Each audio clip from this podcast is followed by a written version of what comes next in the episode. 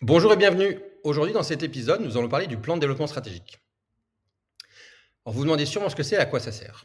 Le plan de développement stratégique est à votre entreprise ce qu'est la carte routière au conducteur. Ce document détaille non seulement où vous souhaitez amener votre entreprise, mais aussi comment vous allez y arriver. Quelles sont les étapes et les chantiers que vous devez réaliser pour atteindre vos objectifs? Ce plan commence avant tout par un état des lieux. Dans quel état votre entreprise est aujourd'hui? Quelles sont ses forces, ses faiblesses? Comment est-elle structurée? Comment est-elle positionnée sur son marché? Cette démarche, c'est le diagnostic stratégique et on reviendra dessus lors d'un prochain épisode. Maintenant que vous savez d'où vous partez, il est important de savoir où vous voulez arriver. Quelle est la vision, quelle est l'ambition que vous souhaitez partager et transmettre à vos équipes?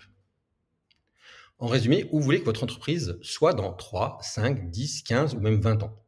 Par exemple, en 2030, nous souhaitons être l'application leader pour la gestion des notes de frais. En 2028, nous souhaitons être le cabinet conseil préféré des directeurs e-commerce.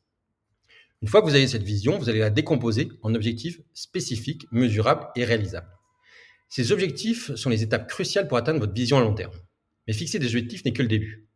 Le cœur du plan de développement stratégique réside dans l'élaboration de stratégies concrètes pour atteindre ces objectifs. Cela implique de définir des actions précises, d'allouer des ressources et de déterminer des délais. Par exemple, si l'un de vos objectifs est de maîtriser la rentabilité de votre société, il y a fort à parier que l'action en face soit le recrutement d'un directeur administratif financier pour qu'il implémente dans un délai de 9 mois une comptabilité analytique.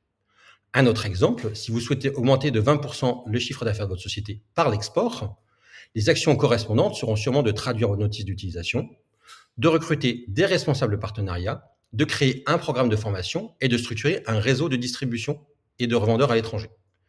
Pour être efficace, un plan de développement stratégique doit être suivi et flexible. Il est donc nécessaire de faire vivre ce document pour l'adapter aux changements et de réévaluer tous les 3 à 6 mois vos stratégies.